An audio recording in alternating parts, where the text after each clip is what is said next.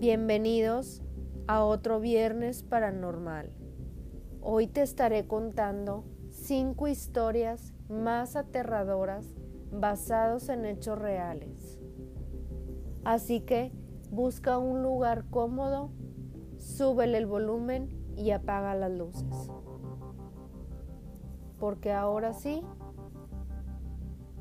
comenzamos. La primera historia que te estaré contando es sobre el exorcista, que en 1973 hechizó a toda una nación. Esta es la verdadera historia detrás de su película.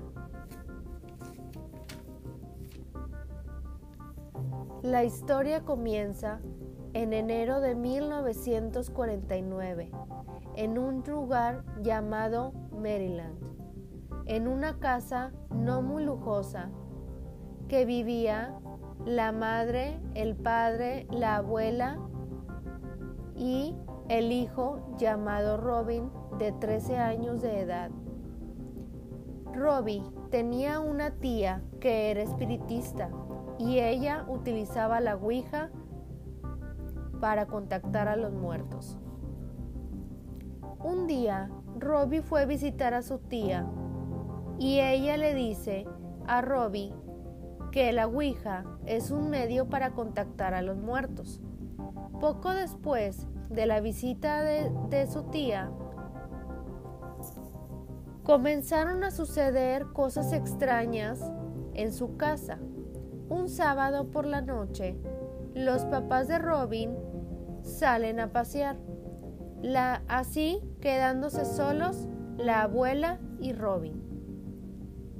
Esa noche, cuando ellos se quedan solos en casa, comienzan a oír arañazos en las paredes. Al principio pensaron que eran ratones, pero y luego siguieron escuchando rasguños. Al día siguiente, le hablaron a un exterminador para revisar, pero no encontraron nada y todo estaba bien. Después de varias noches, continuaron los arañazos en las paredes, pero también continuaron pasando otras cosas extrañas, como que la fruta se caía de la mesa, las sillas se volcaban, los jarrones parecía que volaban por el aire. Una imagen de la Virgen que estaba colgada comenzó a moverse como si alguien estuviera dentro de, como si alguien estuviera del otro lado, empujándola. Y en la habitación de Robin, el colchón de él, de su cama, parece tener arañazos. Una noche incluso sintió como golpes dentro del colchón. El 26 de enero la tía de Robin fallece y Robin se siente muy triste por su pérdida. Un día, con mucha curiosidad, se acercó y empezó a jugar con la Ouija para ver si podía contactar a su tía. Luego, con el paso de los días, Robin empezó a tener muchas pesadillas entre las noches y durante el día estaba inquieto. Esto se prolongó durante un tiempo.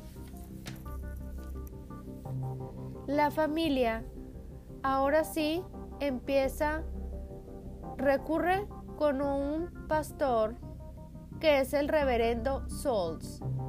El reverendo Souls pensó que si se llevaba a Robin a otro lugar o a otra casa, estas cosas ya no sucederían, pero seguían sucediendo. Así que lo volvieron a llevar a su casa y cuando intentaban llevarlo hasta su cama para dormir eh, y lo trataban de acostar, esta cama temblaba cada vez que lo acostaban. Después colocaron su colchón en el suelo, pero el colchón se deslizaba con Robbie arriba. Un día lo llevaron a la clínica de salud mental en la Universidad de Maryland en el condado. La doctora Ross estuvo haciéndole algunas revisiones y algunas entrevistas y preguntas que luego descubrieron que tenía palabras escritas en todo su cuerpo, según afirmaron sus papás y amigos. Pero Robbie jamás llegó a la tercera evaluación. El reverendo Souls lo vio con sus propios ojos y no lo podía comprender, pero sí notó la presencia del mal. Se dirige a los padres y les dice que los católicos comprenden estos casos y se le aconsejó a sus padres que hablaran con un sacerdote en este caso. Los padres de Robbie siguieron el consejo del reverendo y fueron a una iglesia de San Jaime y hablaron con el padre Albert. Muchos años después, el padre confirmaría a otro padre llamado Frank, con quien un día conocería y hablaría con Robbie. Ese día ah, ocurrieron cosas extrañas, como que cuando miraba hacia el teléfono, este objeto se movía muy rápido. Y Robbie hablaba, hablaba y maldecía, y la habitación empezaba a, a hacerse muy helada. Se quedó helado y el padre se dio cuenta de que el niño estaba poseído y buscó ayuda con el ritual romano de exorcismos, así que le comunicó el caso al arzobispo y el padre obtuvo permiso para hacer el exorcismo. Para el primer exorcismo, ingresan a Robbie al hospital universitario de Johnstown y el padre entra a hacer el primer exorcismo. Unos días después deciden regresar. La madre despierta una mañana cuando escucha a Robbie en el baño gritando y va a verlo y le dice Robbie a su madre y le enseña que tiene palabras escritas en todo su cuerpo que, dice, que decía San Luis. Luego su madre dice y pregunta algunas cosas y la respuesta es sí, escrita de nuevo en su cuerpo. Tiempo después, toman un tren para ir a San Luis. Sus padres y Robin llegan a la casa de un familiar, pero los sucesos sobrenaturales siguen sucediendo. En esa casa vive también su prima y ella le dice a sus padres que quiere hablar con un sacerdote sobre lo que está pasándole a Robin. Un día acude, acude y habla con el padre Bisoc y el padre Balder, que después fueron a ver a Robin, y Robin empezó a tener una conducta que era muy rara, violenta y muy cruel. El padre empezó a hacer un diario con las cosas que le pasaban diario a Robin. Después volvieron a hacerle otro exorcismo por segunda vez. Otro padre, durante días, trasladaron a Robbie a un hospital y ahí continuaron el exorcismo para poder tenerlo eh, sedado y poder eh, hacerle el exorcismo sin tener ningún problema. Después creyeron que lo mejor sería que Robbie estuviera bautizado. También, así que lo llevaron a una iglesia Y ahí en el carro, mientras llegaban a la iglesia, Robbie tuvo un ataque donde habló y dijo unas palabras que dice, ¿con qué vas a bautizarme? ¿Y creéis que me van a expulsar? Ahí Robin se para y agarra el volante del carro de su tío y casi chocan. Pero afortunadamente llegan a la iglesia y lo sujetan muchas personas con mucha fuerza y fue bautizado el sábado 2 de abril. Robin debía tomar la hostia y hacer su primera comunión, pero tuvo otro ataque antes, pero al cabo de un rato se logra tomar la hostia.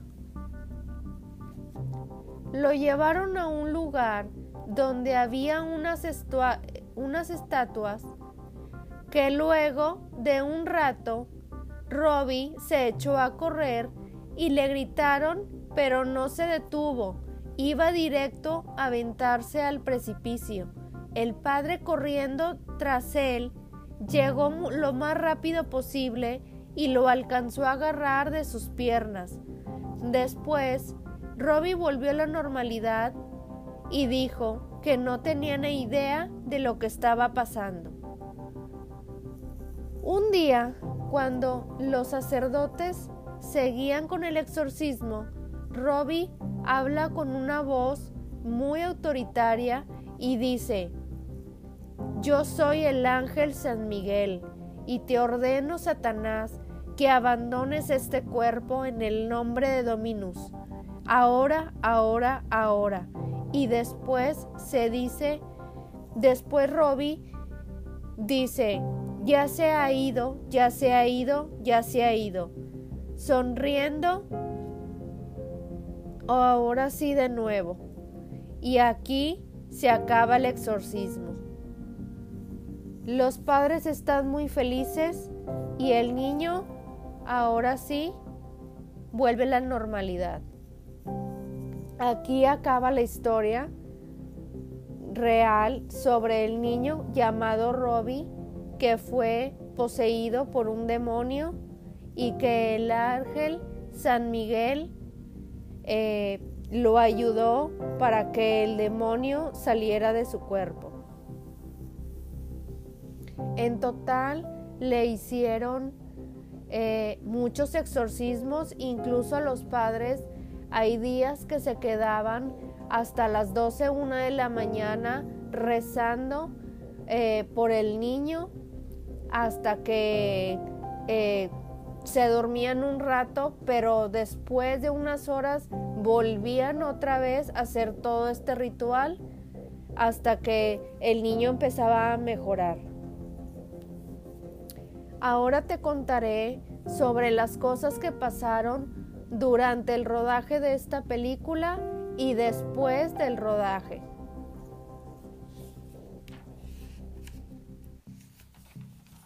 Estos datos curiosos,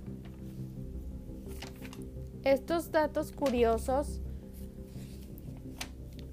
hacen que la historia sea más escalofriante.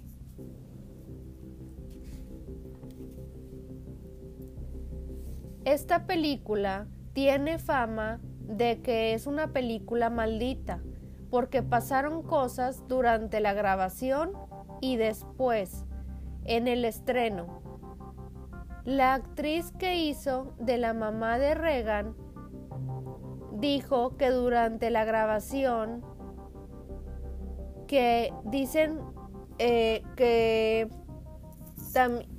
dice y dicen muchos de los que trabajaron ahí que a veces dejaban cosas en un lugar y de repente ya no estaban. Algunos actores dicen haber visto objetos moviéndose y de tanto miedo que les daba, le dijeron al director que llamaran por favor a un sacerdote para que bendijera el lugar. Las cosas empezaron cuando una escena en la que la mamá está peleando contra Regan se lastimó de verdad. Dicen que el grito que dio la actriz fue único y verdadero en la producción. La tenían atada a un arnés para cuando la niña poseída atacara a ella, ella pudiera volar y no se dieron cuenta de que el arnés estaba defectuoso.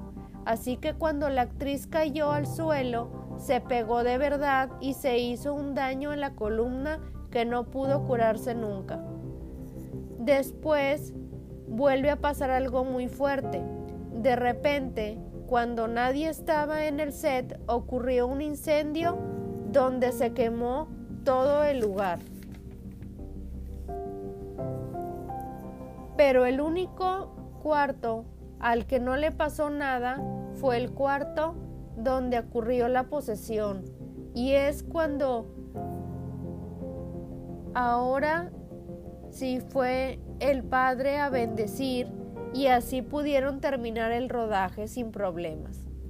Luego del rodaje pasaron más cosas horribles y escalofriantes uno de los actores de la película que muere en la película muere en la vida real. Otra coincidencia es que uno de los actores que trabajaba como radiólogo en la película también sale eh, en la vida real, también trabaja como radiólogo. Él dice que después de hacer esta película, empezó a volverse loco, decía que veía cosas y mató a varias personas. Le descubrieron un asesinato, pero él confesó que había matado a nueve personas y quedó en prisión. El hijo de la actriz que hizo la voz del demonio de Linda Blair, que hizo la voz de Reagan, su hijo de repente también lo vieron raro y dijeron que se estaba empezando a volver también loco, que empezó a tener problemas económicos y con tanta locura que tenía, mató a su esposa y a sus dos hijos. También pasó que el bebé del, camarógrafo principal que grababa la película murió poco tiempo después del rodaje también. Cuentan también que en el estreno estaba lloviendo tan fuerte que un trueno cayó en una cruz de una iglesia cercana del cine y la tiró hasta el suelo. Eh, también en el estreno hubo una mujer embarazada que murió. También un hombre que se desmayó y se quebró la mandíbula. Un hombre sufrió un infarto y afortunadamente no murió. Y así es como todavía la gente cree que esta película está maldita. Ahora sí, te contaré la segunda historia.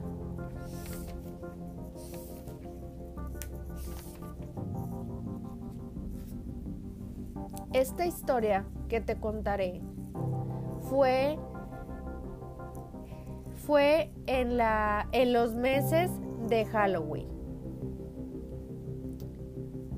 En Pensilvania del 2001, una adolescente asiste a una fiesta y fue disfrazada de conejita de Playboy. Se la pasó muy bien con sus amigas y tomó y bailó y festejó. De regreso de la fiesta, tomó un ride, llegó a su casa y se cambió y todo. Horas después, ella, horas después desaparece.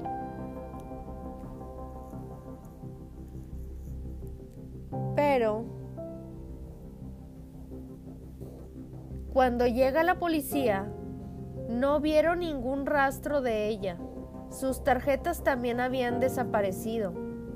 Pero cuando checaron, eh, se habían dado cuenta de que ella no había gastado nada de dinero, Este, la casa estaba en buenas condiciones, no habían robado nada, eh, la puerta no estaba forzada. Eh, entonces, eh, empezaron, tiempo después, empezaron a investigar más al fondo de, de esto para ver qué le había pasado a esta adolescente, porque no tenían idea de lo que le había pasado, no había ni un rastro de ella, eh, siendo que en la fecha de, hasta la fecha de hoy, no han podido resolver este caso de esta chica. Eh, hay una teoría que dicen que ella había llamado a alguien cuando llegó a su casa y que esta persona había invitado a más gente y que habían llegado a su casa y que la habían secuestrado y la habían matado. Otra teoría dice que había una persona con sus mismas características en, estado de, en el estado de Filadelfia y que la forzaron a subir a un carro y que ella gritaba por ayuda, pero los testigos que la vieron no hablaron para nada. Y creyeron que pudo haber sido, otros creyeron que pudo haber sido un asesino que mataba a adolescentes que tuvieran sus mismas características y se dice que fue asesinada y lo único que quedó de ella fueron sus orejas y él las había guardado como trofeos. Esa persona que contó esta teoría a los policías les dijo también dónde habían hallado unos cadáveres, así que la policía fue hasta ese lugar y estuvieron haciendo pruebas con la sangre de la muchacha, con el ADN, pero no, no la encontraron y se dice que parece ser que el asesino eh, la habían enterrado en otra parte de, de la misma casa, pero que nunca supieron en dónde. Entonces este caso quedó sin resolverse. También se dice que hay una recompensa por ella de 27 mil dólares para la gente que quiera buscarla. Ahora les contaré la tercera historia llamada Los suicidios de Pokémon. En marzo de 1996, tras el lanzamiento de Pokémon rojo y verde 1.0 en Japón, se dieron 104 suicidios de niños entre 10 y 15 años, algunos se ahorcaron y otros se arrojaron al vacío, desde altos edificios. Los hubo que, que se, se cortaron las venas. ¿Qué tenían todos en común? Todos ellos, según sus padres, estaban enganchados al juego de Pokémon. Se desencadenó el rumor de que escuchar la música del pueblo la banda incitaba a los menores al suicidio. Según esta leyenda urbana, ritmos binaturales de tono alto afectaban al cerebro de los niños, aunque como sucede con el test del mosquito, los adultos eran inmunes a esa fragancia.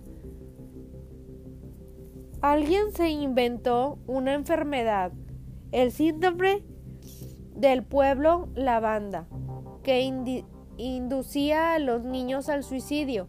La leyenda se disparó por las redes amenizadas con todo tipo de especulaciones, como el peligro inminente de los cartuchos de juego que todavía circulaban por el mundo responsables directos de las muertes.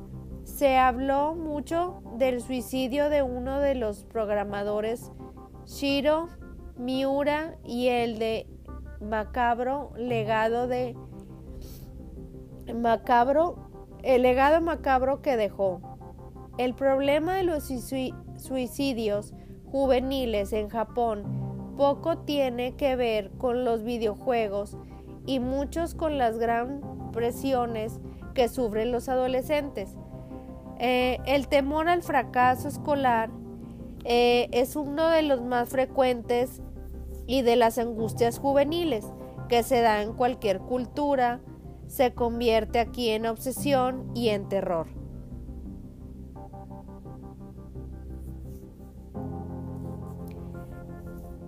Otra historia que te contaré es sobre sobre la historia basada eh, de la historia de Chucky.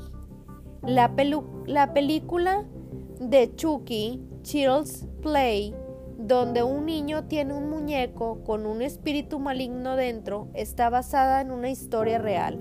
Robert es un muñeco de tamaño real que, que pertenecía a un niño llamado Jean Otto. Al parecer, un sirviente se enojó con la familia y puso un hechizo sobre el muñeco. Así que el niño comenzó a hablar con él y para su sorpresa de todos recibía respuestas. Sin embargo, pocos creyeron en lo que Jean contaba sobre el muñeco que se movía y movía objetos. Luego de su muerte, Robert pasó de mano en mano y ahora está en un museo donde según cuentan que suceden cosas muy extrañas.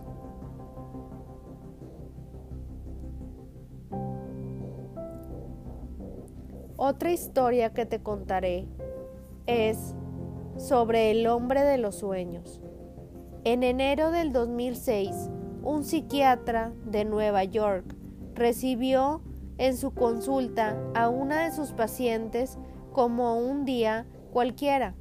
En aquella sesión, la joven le explicó que había soñado repetidas ocasiones con un hombre al que ni siquiera conocía. Tenía una calva incipiente, las cejas muy gruesas y los labios extremadamente finos, en especial el superior. Mientras oía la descripción, el, facultivo dibujo el retrato del sujeto, no le dio mayor importancia y lo dejó sobre la mesa. Las tornas cambiaron cuando en sus siguientes consultas dos pacientes más aseguraron haber visto al mismo hombre en sus sueños. El psiquiatra decidió hacer copias del dibujo y enviarlo a varios compañeros de, de profesión. Meses después, vieron que el número de personas que habían soñado con él no paraban de aumentar y optaron por crear una página web en la que se registraban todas sus apariciones.